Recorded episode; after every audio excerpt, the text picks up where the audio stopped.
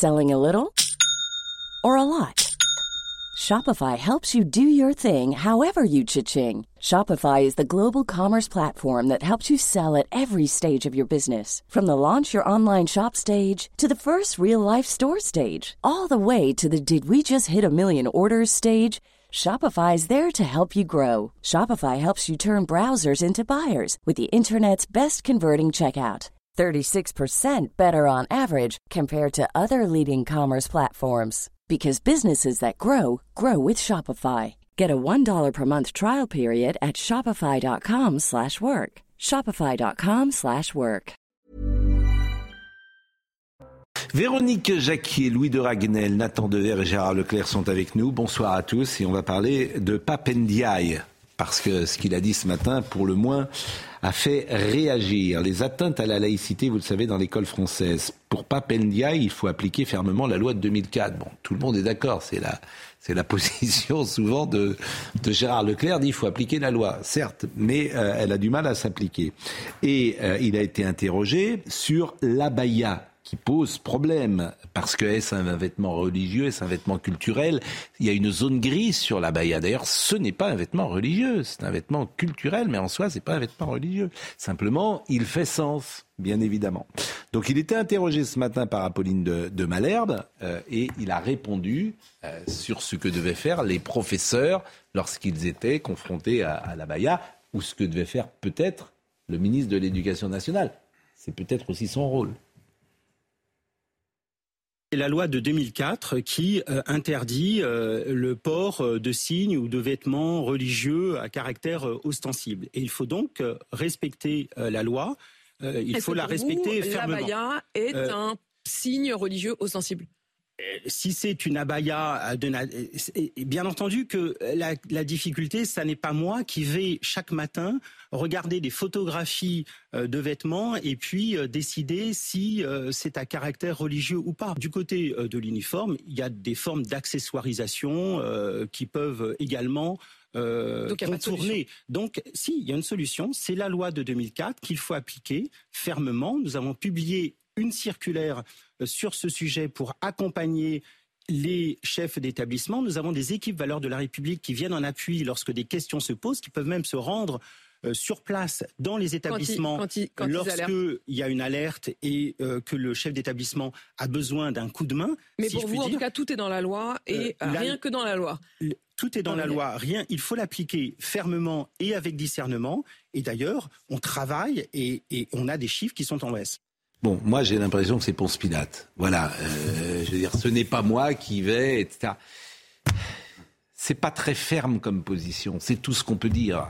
Mais tout est à l'envers dans cette histoire, parce que précisément, euh, Papendiaï publie sa circulaire pour répondre à l'origine au problème de la multiplication des vêtements religieux islamiques à l'école, et dont les abayas. Dans sa circulaire, qu'il publie donc pour répondre euh, au problème d'atteinte à la laïcité à l'école, eh bien, à aucun moment, il n'y a d'aide pour les recteurs, pour les professeurs, puisqu'ils refusent de mentionner euh, le type de vêtements religieux qui sont permis ou qui ne sont pas permis à l'école.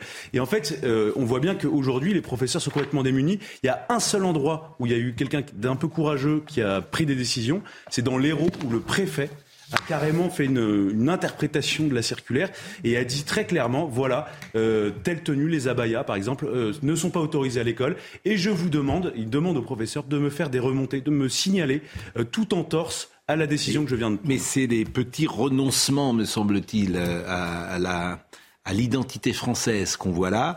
Et euh, c'est intéressant d'ailleurs la définition du Robert. Je crois que tout le monde ne sait pas peut-être ce qu'est une abaya. Hein, et je crois qu'on va avoir une image. En tout cas, je vais vous euh, précisément vous dire ce que c'est. C'est un long vêtement féminin qui couvre l'ensemble du corps à l'exception du visage et des mains, traditionnel dans certains pays de culture musulmane. Je ne sais pas si euh, Benjamino va nous montrer une photo.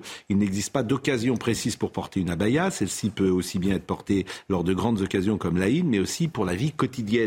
Et c'est ce que je disais tout à l'heure. En soi, ce n'est pas un vêtement religieux.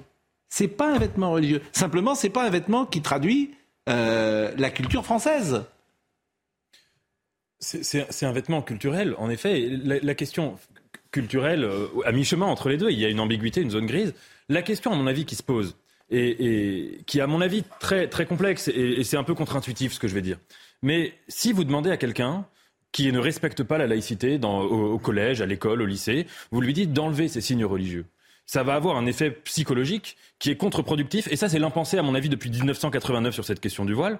C'est que plus on, on, continue dans cette logique, et plus il y a augmentation des lycées confessionnels et du nombre d'élèves en lycée confessionnel, qui, à mon avis, est beaucoup plus un facteur de fragmentation de la société ou de dissolution du lien social que ces atteintes-là. Donc c'est pourquoi je dis c'est compliqué et je comprends que. Mais c'est euh, très simple. Est-ce qu'un élève peut rentrer euh, dans un lycée ou dans un collège avec une abaya? Oui ou non? Moi, ce que j'attends du ministre de l'Éducation qui dise de l'Éducation nationale, c'est qu'il dise non. Il ne le dit pas. Ah, Et vous pouvez prendre ça par tous les... Voilà, il ne le dit pas. Il ne le dit pas. Ça s'appelle soumission. Michel Houellebecq a écrit ça il y a 20 ans. Ça s'appelle soumission. C'est exactement ça, monsieur euh, Ndiaye. Tu attends de lui qu'il dise non. Une abaya n'entre pas au lycée ou au collège. C'est simple. Il est incapable de le dire. Parce qu'il ne veut pas le dire, parce qu'il est ennuyé. Mais comme il met ses enfants dans les écoles euh, privées, euh, évidemment, il est, il est, moins concerné. Euh, il est incapable de le dire puisque c'est l'homme du relativisme culturel et même cultuel, puisque les deux sont mêlés hein, quand on parle de la baya, hein, même si on est dans le déni le plus complet.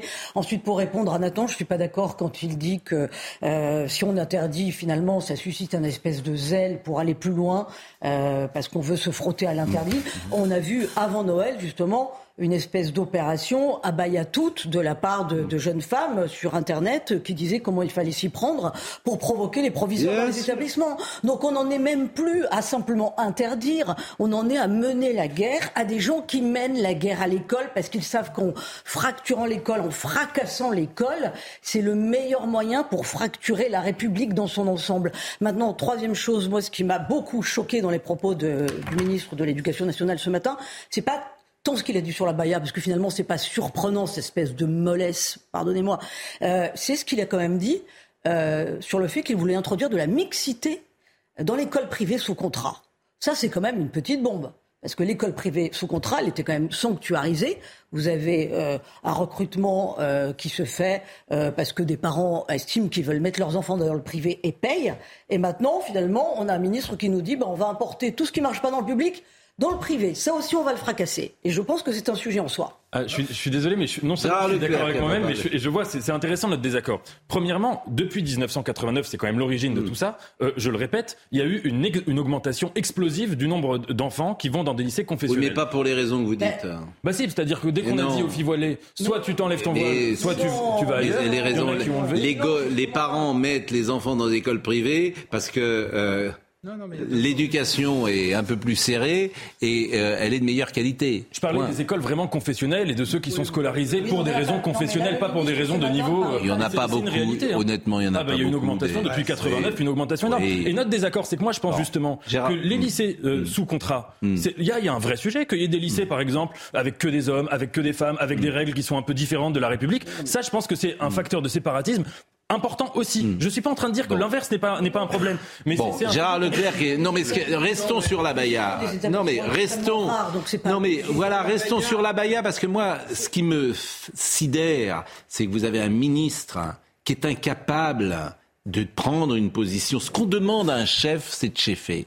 Ce qu'on demande à un ministre, c'est d'avoir une position claire. Il en est incapable. D'abord, il n'est pas à sa place. C'est un intellectuel qui est parfait pour être ministre. La preuve, la preuve, parce qu'il prend pas de décision. Non, dans une part sur le. Il ne prend pas, c'est tout. C'est, c'est, Ce que je demande à un ministre, et lui dit cette chose extraordinaire, ce n'est pas moi qui. Mais il est là pour Depuis qu'il est là. Bon, il y a eu d'autres choses qu'il a fait, euh, sur lesquelles on, sur lesquelles on peut, euh, on peut revenir. On reviendra sur, des choses différentes, notamment sur le, les, devoirs faits, sur les renforcements de, de du français et des mathématiques, etc. Donc, ne résumons pas son action à ça. Bah, Deuxièmement, sur, sur le respect de la laïcité, depuis qu'il est là, il y a maintenant des chiffres tous les mois qui tombent. Et d'ailleurs, on a vu, ils varient en fonction des offensives que font, euh, comme l'a dit Véronique tout à fait justement, notamment sur les réseaux sociaux, où on a vu, il y a eu un moment, je ne sais plus quel mois c'était, je crois que c'est le mois d'octobre ou quelque chose comme ça, où il y avait véritablement une vraie offensive sur les réseaux sociaux. On voyait des filles qui expliquaient même comment, justement, même dissimuler la baya, c'est-à-dire qu'elle elle remonte, elle rentre Qu'est-ce dans. que vous faites avec la baya? Eh ben, vous l'avez dit vous-même, le problème de la baya, c'est que c'est quand même une zone grise, c'est que c'est pas un vêtement. Parce qu'il y a un moment, il faut dire oui ou non. Oui, je... vous faites quoi Moi, j'aurais plutôt tendance à l'interdire, mais je, je reconnais que c'est pas simple dans la mesure où c'est pas clairement un signe religieux. Et que donc, si vous faites ça, vous, risquez d'avoir ah, bah, euh, euh, des, des, des, des, contestations, des recours dans justice, etc. Donc c'est pas simple, mais sur le fond, moi je serais plutôt pour l'interdire. En fait, le problème, c'est que les islamistes se voile, quoi. dans notre liberté. C'est-à-dire qu'ils profitent du fait que Bien sûr, vous êtes un amoureux de la liberté, on est tous des amoureux de la liberté autour de ce plateau. Et le problème, c'est que du coup, ils enfoncent à chaque fois des coins et notre droit vous avez parlé, n'est pas fait pour vous, avez, vous avez parlé de 89 et là j'ai un témoignage, je ne sais pas si je peux le citer, mais je vais en tout cas dire, euh, je ne vais pas, pas, forcément dire qui, qui le dit, mais je vais dire ce qu'il est dit. Euh, il fait l'erreur, Monsieur Ndiaye, de Jospin et de la gauche en 89. C'était déjà ce qu'avait essayé de faire euh, Jospin et même Bayrou, qui avait abouti à la cacophonie qui n'a pas été réglée par la loi de 2004. C'est le retour des années Jospin qui ne peut amener qu'une grande solitude des chefs d'établissement et des enseignants devant les pressions. Les, chiffres existent depuis très longtemps. C'est le rapport euh, Aubin, l'inspecteur Aubin. Ce que je veux vous dire, c'est que Monsieur Ndiaye n'est pas un ministre. Non, mais ça, Il est incapable de prendre une décision. La preuve, sur un sujet fondamental. mais c'est un sujet qui est très sensible, vous le savez, d'une part. Ah, et deuxièmement, et, oui, mais comme vous l'avez dit, mais non, mais, précisément parce que c'est très sensible. Comme vous l'avez dit vous-même, d'une part, l'action du ministre ne se résume pas à cette question-là. Ah, ben, et deuxièmement, sur cette question-là, vous l'avez dit vous-même, c'est pas aussi simple que, que d'autres choses. Le voile, c'est clairement un signe religieux. La loi, mais non, mais la loi parle des signes religieux. Décision, oui ou non Oui, mais la baya, c'est pas forcément. Eh ben, la baya n'est pas portée par des juifs ou par des catholiques. non, mais qu'on soit clair. Non, mais la baya est portée par des. Pardonnez-moi, mais le problème de Monsieur Ndiaye, c'est Ponce Pilate. Dès qu'il y a un sujet important dans ce gouvernement, on s'en lave les mains.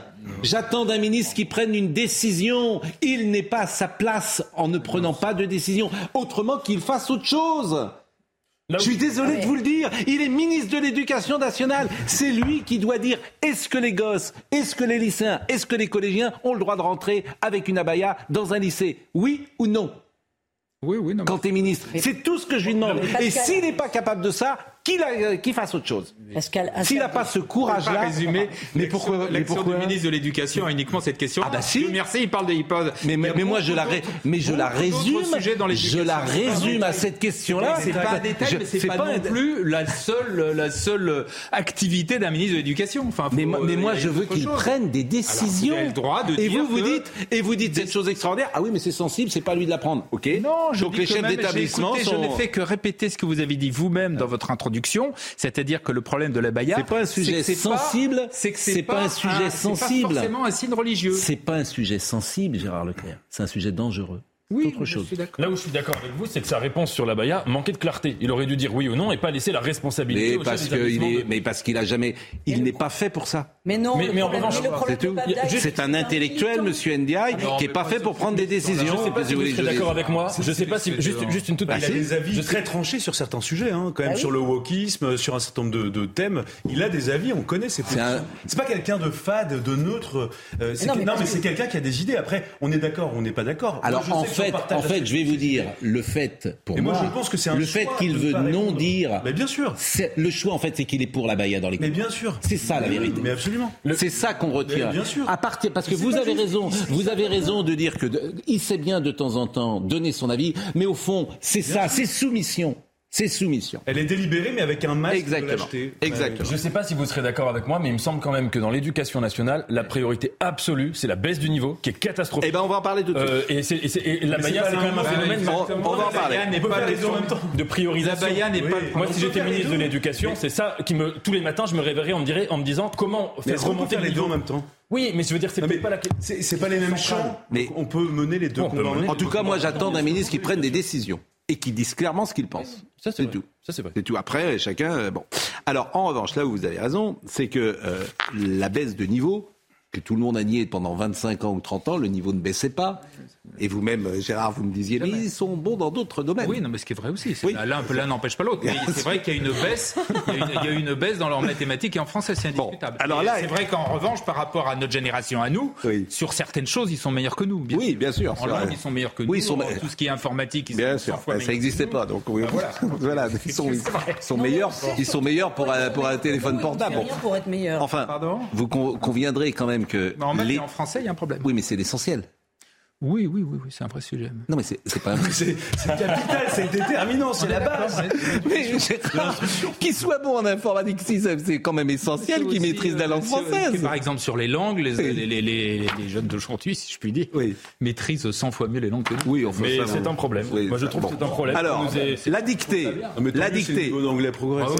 La dictée. Ça va de pair avec la baisse du niveau en français. C'est pas un hasard. On nous demande d'apprendre plein de mots en anglais. La dictée. Le lexique en français serait très la dictée. J'ai une dictée pour vous. La dictée, elle a été faite en 87 et puis euh, Monsieur euh, Ndiaye, il a dit, euh, c'est une dictée qui est proposée aux enfants de CM2.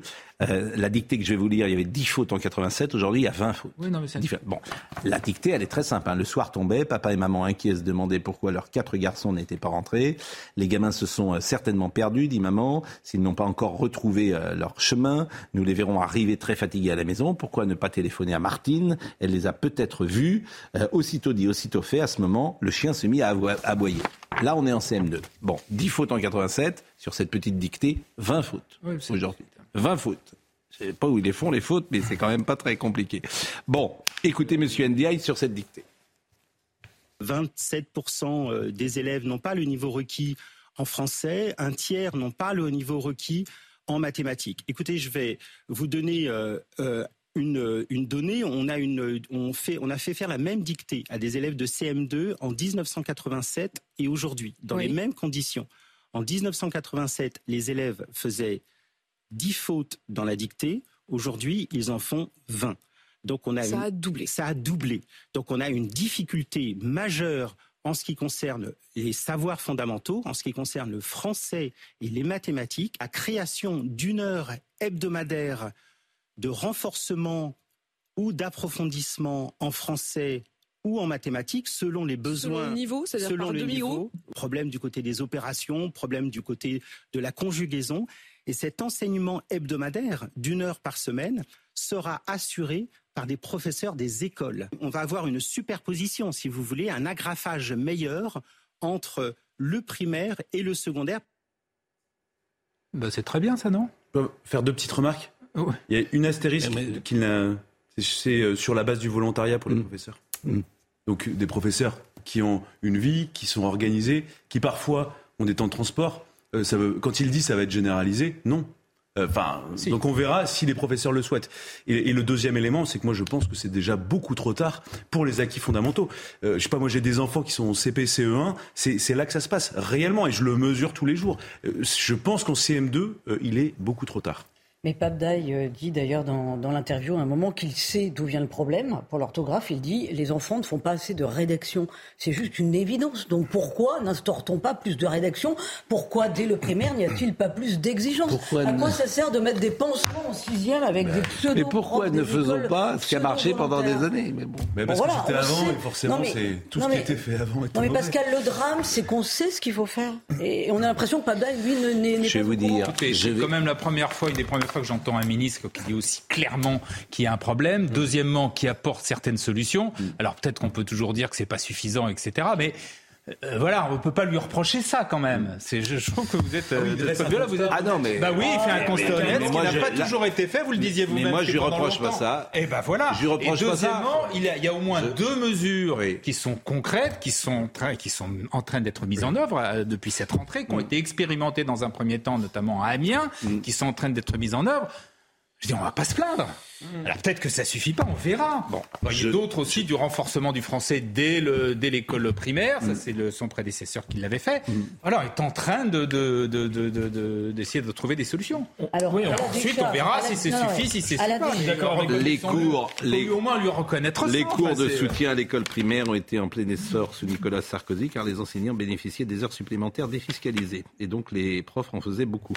Euh, François Hollande les a supprimés. Donc ils ont arrêté. C'est QFD. Ben oui, mais c'est. Non, mais c'est tout. Vous savez, la vie, elle est simple. Hein. je, je, veux dire. Ce point précis, sans doute que Nicolas Sarkozy avait raison, Sauf que le déclin du français, il date justement, il a commencé dans ces années-là, ah, donc ça n'a bah, pas suffi. Et je ne lui jette pas la pierre. C'est déclin que vous contestiez encore, mais maintenant que vous reconnaissez. contesté. Je, vous l'avez dit vous-même la position que j'avais, c'est-à-dire que c'est vrai en français, en mathématiques, mais il y a d'autres disciplines où on a. On va marquer une pause. On va mais je, je, je vous tarquine. pas dans, dans un truc scrogneux. Je, vous taquine, parce toute mon enfance qu'on était nuls par rapport à nos parents et euh, voilà, je veux pas dire la même chose. Je vous, je vous taquine affectueusement et, vous savez l'amitié que je vous porte. En revanche, euh, avant la pause, je voudrais qu'on ait une pensée pour Antoine Bounour. Et vous avez peut-être euh, le soir, je cite toujours ceux qui ont participé à l'émission, preneurs de son, réalisateurs et, qui sont avec nous, nos amis à, à l'image en régie. Et il se trouve que Antoine Bounour nous a quittés, il avait 45 ans. Et pendant une quinzaine d'années, il a travaillé dans le groupe Canal+. On le voit euh, ici, il travaillait au son, il s'occupait de tous les micros, des journalistes et des invités. Il était adorable. Euh, c'était un garçon sympathique, charmant, euh, qui avait plaisir. Et après nos émissions, on passe toujours en régie, car ce sont les premiers spectateurs et tous les présentateurs, animateurs vont voir la régie et vous disent ah c'était bien, ça vous a plu. Et on a besoin de ce contact parce que effectivement on, nous voit nous, mais euh, il y a une équipe derrière, bien sûr. Et vraiment, je voulais avoir une pensée euh, pour lui. On pense fort à sa famille, à sa petite fille Zoé. Ça a été euh, très soudain. Il était jeune, je l'ai dit, il a 45 ans, Toine Bounour. Donc on pense à lui et à sa famille. Vraiment, tout le groupe de Canal présente euh, ses sincères condoléances. On va marquer une pause et revenir sur les sujets d'actualité du soir.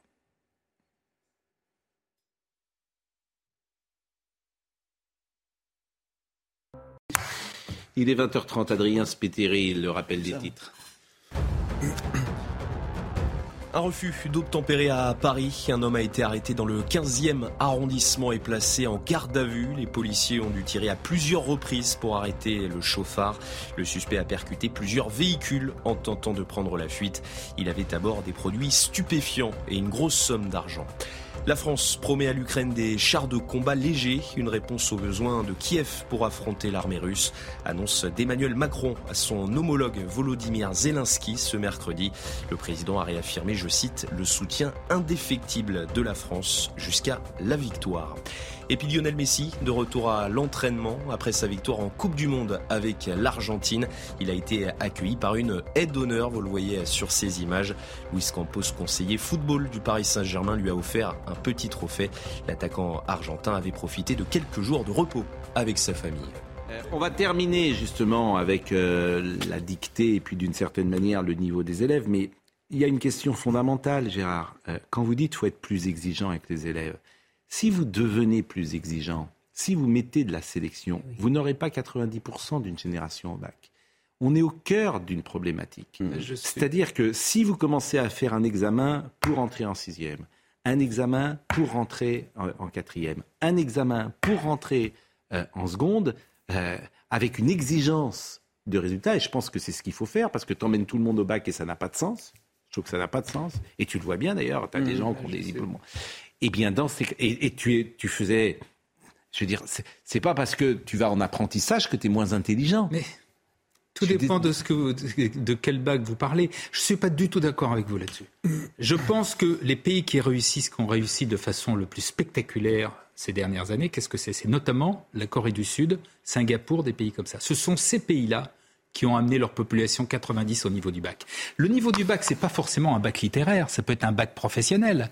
Mais maintenant, même dans les professions, pas même, dans les professions auxquelles vous pouvez penser, par exemple dans le bâtiment, etc., ces gens-là travaillent avec l'informatique, ces gens-là travaillent avec les technologies nouvelles. Et donc, il est, je pense, logique, cohérent pour une, pour une, une société qui était tournée vers l'avenir, d'amener c'est euh, d'amener les, élèves effectivement au niveau du baccalauréat. mais ce n'est pas effectivement le bac forcément le bac de français. L'important c'est pas qu'il soit fort en, dans, le littéraire, même si le littéraire est très important, mais c'est que il soit Moi, je pense qu'on emmène des gens euh, à un niveau de bac. D'abord, ils ils l'ont pas. Les grands pays. Non, mais d'abord, d'abord, ils n'ont pas le niveau bac. Tout le monde a le master 2 Ils n'ont pas le niveau bac.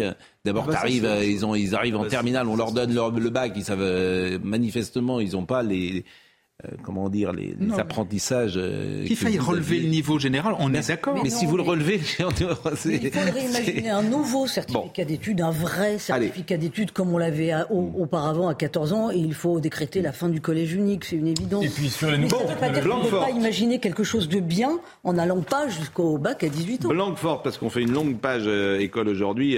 hier, on en a parlé déjà. voyez le sujet de Geoffrey Lefebvre, pardonnez-moi, euh, à Blanquefort. Blanquefort. Des tapes derrière la tête, des coups de pied en bande pendant la récréation, des moqueries répétées notamment envers les élèves en difficulté. Le collège de Blanquefort subit une flambée de violence sans précédent. Les élèves et les professeurs dénoncent un manque de personnel. Quand on passe dans cette cour, à chaque fois, ça me met la rate au courbillon de voir euh, l'état de violence euh, permanent. Donc c'est des jeux dangereux, c'est des attroupements, des bousculades pour essayer de provoquer des bagarres. Julie a 13 ans, elle a subi des violences au collège pendant 3 ans. Tout le collège pratiquement. Euh, bah, s'est moqué de moi tous les jours. Il commençait à venir à vouloir me taper. Plusieurs fois, je me suis retrouvée avec des blessures. Jenny est en sixième. Il constate que ces incivilités sont devenues banales dans l'établissement. Les bagarres, il y en a, il y en a beaucoup, vraiment beaucoup, mais ça va puisque là, c'est devenu une habitude. Ce qui me préoccupe euh, principalement, c'est les violences, les insultes, euh, les frappes, euh, les moqueries, le harcèlement. Tout est banalisé. Le principal admet des problèmes récurrents, mais selon lui, c'est une conséquence directe des travaux d'agrandissement du collège. On travaille dans des conditions euh, précaires. Il faut peut-être qu'on le prenne mieux en compte, effectivement, tous ensemble, pour répondre euh, à, ces, insultes, à ces, euh, à ces refus d'autorité. Mais on n'est pas dans un établissement violent. Le rectorat va mettre en place une équipe mobile de sécurité cette semaine pour apaiser les tensions, en attendant de trouver une solution sur le long terme avec des embauches de personnel de surveillance notamment. Hier soir, mais je voulais simplement rappeler cette information parce que M. Ndiaye en a parlé euh, ce matin. Je vous propose de voir sa réaction. Une grève euh, hier, euh, une grève d'enseignants avec une situation qui est dégradée du point de vue de la sécurité. Et donc là, on a un effort particulier à faire avec. Oui, et bien entendu avec le rectorat qui se penche sur ce cas spécifique. Fort heureusement, tous les collèges il y en a 7000 euh, euh, en France ne sont pas euh, dans la même situation. Et puis, bien entendu, il y a aussi à se pencher sur la situation spécifique d'un certain nombre de collèges. Et nous allons faire ce qu'il faut pour ce collège, y compris du côté des AED. Bon, eh bien, écoutez, on se donne rendez-vous dans un an et ce sera la même chose. En revanche, le certificat d'études, c'était à 12 ans et le brevet, c'était à 14. Mais oui, parce que les jeux Si vous, vous croyez à la parole publique, vous êtes les derniers. Moi, je n'y crois plus. Euh, l'énergie, on va parler de l'énergie euh, et, euh, Bruno Le Maire. Si la question maintenant, c'est de sortir du marché électrique. Ça fait une dizaine de jours. C'est Marine Le Pen hein, qui a proposé ça la première, il y a très longtemps d'ailleurs au printemps dernier. Et ce qu'elle disait, si vous me permettez, au printemps dernier, euh, a une certaine réalité aujourd'hui. Lorsqu'elle expliquait que le gaz euh, serait peut-être euh, multiplié par 8, à l'époque, personne ne l'imaginait aussi précisément et c'est peut-être ce qui est arrivé. Mais écoutons Bruno Le Maire, si on sort du marché, que se passera-t-il? Si on était sorti aujourd'hui du marché européen de l'énergie, comme le réclame le Rassemblement national, nous n'aurions pas eu l'électricité allemande dont nous avons eu besoin pour faire tourner les fours des boulangers. Ça montre une nouvelle fois à quel point les solutions du Rassemblement national sont des impasses. Je suis très pragmatique. Un boulanger, qu'est-ce qu'il veut de l'électricité dans son four pour chauffer son pain, chauffer ses viennoiseries et pouvoir les présenter à ses clients? Je dis simplement que si nous étions sortis du marché européen de l'énergie aujourd'hui, la solidarité européenne n'aurait pas joué et il n'y aurait pas eu d'électricité dans les fours des boulangers. On serait bien avancé, on serait gros gens comme devant. Oui, il n'y aurait pas eu d'électricité parce qu'on est dépendant, parce que malheureusement on est dépendant, parce qu'on s'est laissé faire et tomber en dépendance. Parce qu'on est un pays euh, exportateur et importateur, ce qui n'est pas le cas par exemple de l'Espagne et du Portugal. Ils sont complètement indépendants. Alors c'est sûr que s'ils ont besoin d'électricité, ils le payent au prix très très cher. Mais là, il oublie, de, la fin de la phrase finalement, Bruno Le Maire. Il oublie de dire pourquoi, euh, effectivement, on est obligé de rester euh, dans le marché. Mais si. Je suis pas sûr qu'on soit obligé de rester. Euh, parce que d'autres, euh, moi j'ai le, Loïc Le Floc Prigent sur mmh. euh, ce plateau tous les jours qui m'explique qu'au contraire, il faut, bah faut vite sortir de ce marché. mais, ce qui n'est pas Et c'est juste quelqu'un qui a été PDG. Non, mais, non, Pascal, Pascal, Pascal, je termine. Et, et, toutes les Pascal, je termine, je termine. Bien entendu. politique étrangère. Oui, bien entendu. Au sein de l'Union européenne. Oui, parce que bien entendu, il faut sortir. Bien entendu, il faut sortir, mais pour l'instant, nous n'avons pas les moyens. Il faut pas. C'est pas ce que dit. Euh, choix politique. Mais réellement, c'est-à-dire que non, mais déjà, on, se trouve dans une situation. Vous l'avez un peu dit. On, on, se retrouve avec une équation qui est complètement, qui est très étroite, parce qu'on est soumis à des conséquences de choix politiques passés ou d'absence de choix politiques. On a déjà beaucoup parlé du nucléaire sur euh, votre plateau. Le deuxième élément, c'est que oui, bien sûr que si, on pourrait sortir de ce marché commun. D'autres l'ont fait. Simplement, euh, on parle beaucoup du couple franco-allemand, qui, est, qui est en fait le couple franco-français au service de l'Allemagne aujourd'hui. C'est un peu ça. Mm. et, en fait, les Allemands payent notre dette, donc euh, c'est donnant donnant. Mais que feront les Allemands? Ils, nous rappelleront à nos engagements de, respect du déficit. Donc en fait, ça va être apocalyptique. C'est pas apocalyptique. Et c'est nous qui payons. compliqué pour nous. Bah et comme on ne veut pas se fâcher avec les Allemands, eh bien, on ne le fera pas. J'ai un petit désaccord, c'est quand même que euh, l'Espagne et le Portugal ne sont pas vraiment sortis ils sont sortis pendant un an. c'est un peu technique, mais c'est pas, ça revient pas à sortir. Et deuxièmement, quand même, il me semble, encore une fois, et là, je trouve que Véronique pointait le vrai problème, c'est que le problème, c'est qu'on soit dépendant, mm. notamment des centrales à gaz, des centrales à charbon, etc., et qu'on n'ait pas pensé à euh, une politique énergétique à long terme qui on aurait dû être des crises. exportateurs, nous. Mais il me semble la France avait vocation à être un pays. Oui, oui, bien sûr. Mais il me semble. Mais pardonnez-moi, ce que ce que dit Bruno Le Maire me paraît pas exact. C'est-à-dire qu'on a toujours vendu ou acheté de l'électricité avec nos voisins, bien avant le marché européen.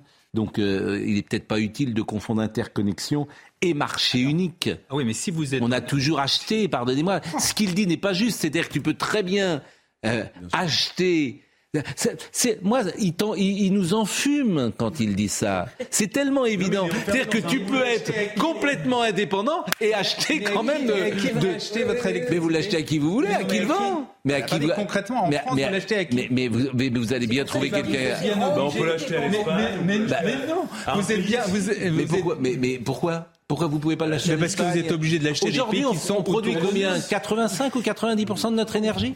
On produit combien aujourd'hui Donc il resterait 10% à acheter. Tout le problème. Mais, non, mais je vous pose la question. On produit 80.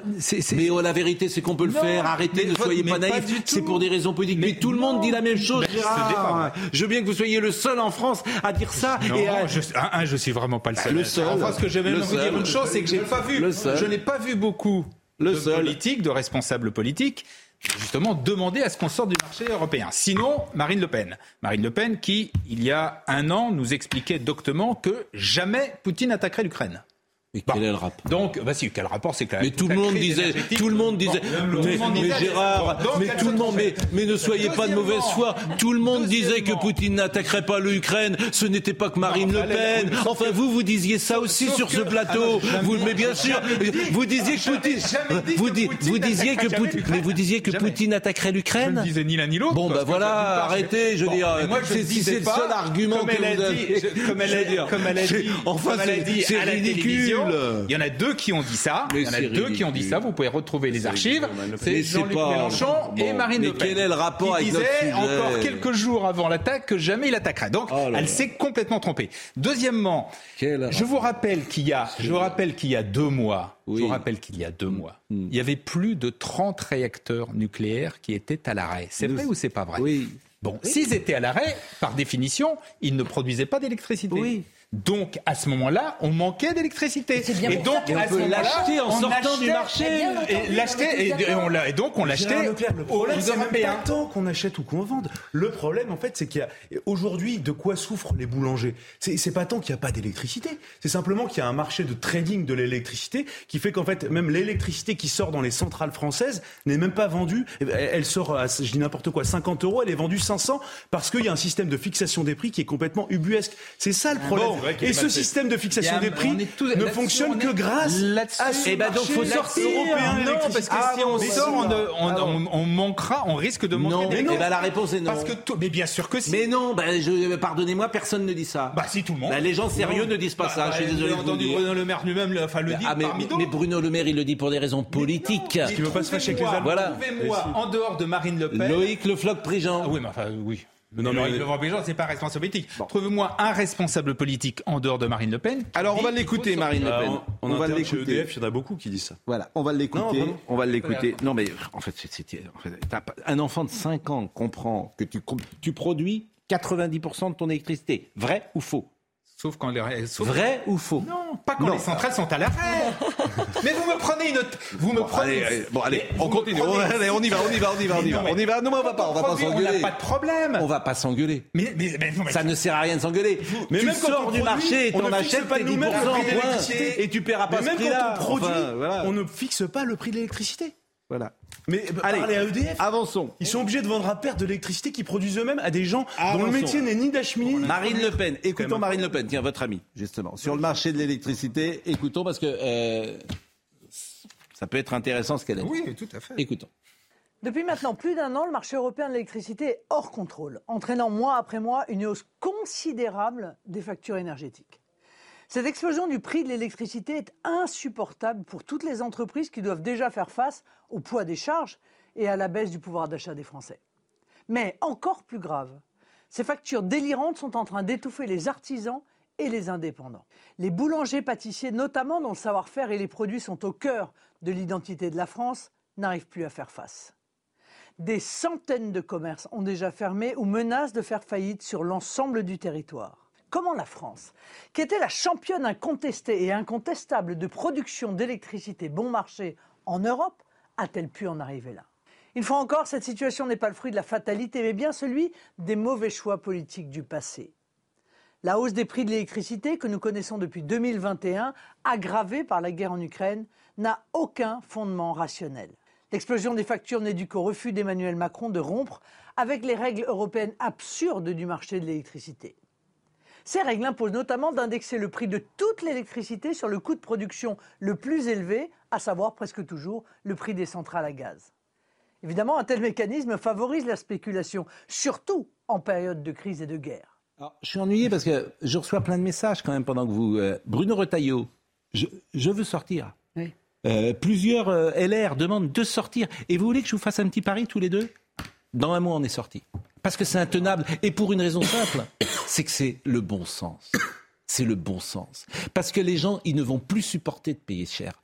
Et comme tu donnes le chèque, alors sauf s'ils donnent le chèque, comme toujours, la solution d'Emmanuel Macron, c'est je paye. Il n'y a plus d'argent. Je paye, je paye, je paye, je paye, je paye. Mais évidemment qu'il faut sortir. Et dites pas que c'est euh, uniquement Marine Le Pen parce que c'est pas vrai. Alors, euh, Hop, vous avez assez parlé. Euh, bah non, mais faut parler. Donc voilà. Non, mais, non, mais ce que, j'avais à dire. Ce que ce que vous dites, euh, voilà, euh, Loïc Lefebvre qui nous écoute, euh, qui nous écoute d'ailleurs et qui dit, vous avez raison, Pascal. C'est lui qui a raison, je ah pense ce qu'il dit d'ailleurs. Il s'agit de sortir d'un marché de l'électricité mal fichu, artificiel, qui nous plombe. Il ne s'agit pas de sortir de l'interconnexion. C'est tout. Tu pourras continuer d'acheter, mais tu sors du marché. C'est quand même pas très compliqué de comprendre ça. Écoutez, que le marché de l'électricité actuellement le COVID. marche mal à cause d'un prix qui est. Mais c'est pas qu'il marche mal, c'est que les gens sont en train de crever, Gérard. À côté du gaz, on est, tout à fait d'accord. Euh, je, je, pense simplement que je, je suis pas sûr que l'on puisse sortir comme ça et que ah, le. Ça c'est déjà autre chose. C'est un choix politique. Regardez, vous avez déjà un peu évolué. Non mais déjà un peu évolué. Gérard, il faudra quand même. Convenez avec moi. Gérard, convenez avec moi. Ce qui est absurde quand même, c'est on, met de côté la guerre en Ukraine. Convenez avec moi qu'il y a une absurdité qui consiste à ce que EDF vende de l'électricité moins cher qu'au prix qu'elle le produit, qu'elle doit le vendre. Je pense que elle, est, EDF est contraint de vendre moins cher de l'électricité on a fait une à, des gens dont le métier est simplement de distribuer l'électricité. Le Covid, donc c'est autre chose. Le rapport du Covid, parce qu'on a appris le Covid que ça avait été juste une catastrophe, hein, paraît-il. C'est-à-dire qu'ils ont planqué le rapport et puis on nous explique aujourd'hui. Les gens qui nous gouvernent, je vous assure, c'est un drame quand même. C'est-à-dire que ça, c'est pas moi qui le dis, c'est le rapport qui a été fait. Le rapport qui a été fait par qui? Bah, par, par des... un rapport interne, l'inspection générale de la santé. Déjà par l'IGAS, et alors, des affaires sociales, des affaires sociales, et, qui a été commandé par le ministère de la santé. Et, bah, très, mais, bah, et alors Bah oui, c'est bien. Mais sauf qu'il a été planqué, il voulait pas le sortir. C'est le Parisien qui l'a sorti. Confidentiel, effectivement, mais, à l'arrivée, il est sorti. Mais il n'est pas du tout confidentiel. il n'y a pas de mais, mais il ne doit pas l'être, cher ami. C'est-à-dire que tu t'aperçois que ceux qui gouvernent ce pays font juste n'importe quoi. Pardonnez-moi de le dire comme ça. Alors, on va voir euh, Geoffrey Fèvre et on écoutera euh, ce qu'a dit M. Véran sur ce sujet, le Covid. Impréparation, désorganisation, circuit de décision peu lisible. Le constat est sévère pour le ministère de la Santé, selon un audit réalisé par l'inspection générale des affaires sociales, révélé par le Parisien. En amont du Covid, le niveau d'alerte sanitaire passe au niveau 3. Le 27 janvier, le centre opérationnel de régulation et de réponse aux urgences sanitaires et sociales est activé. Toutefois, il n'est composé que de 11 agents. Ce n'est que le 10 mars, soit la veille de la déclaration par l'OMS du Covid comme pandémie mondiale, que des volontaires des autres administrations viennent renforcer les effectifs du ministère de la Santé. En trois mois, le centre de crise sanitaire connaîtra 25 organigrammes. Au début de la pandémie, son dispositif oublie même d'intégrer les EHPAD, d'où la remontée tardive des décès dans les maisons de retraite. La cellule de crise interministérielle ne sera activée que tardivement, le 17 mars. Enfin, concernant la difficulté et le retard d'approvisionnement en masques, l'audit souligne le manque de communication entre Santé publique France et la cellule logistique interministérielle créée par le gouvernement pour renforcer le dispositif d'achat de masques en grande quantité et dans des courts délais. Cet audit aurait été versé à l'enquête de la Cour de justice de la République sur la part de responsabilité de membres du gouvernement dans la gestion du coronavirus et de sa propagation pas moi qui le dis, hein, c'est Non, mais c'est indiscutable. Alors, c'est pas une, grosse surprise. On hein, écoute quand même la défense d'Olivier Véran parce qu'il était ministre et il dit effectivement c'était bah imprévisible, donc par définition on ne pouvait pas le prévoir.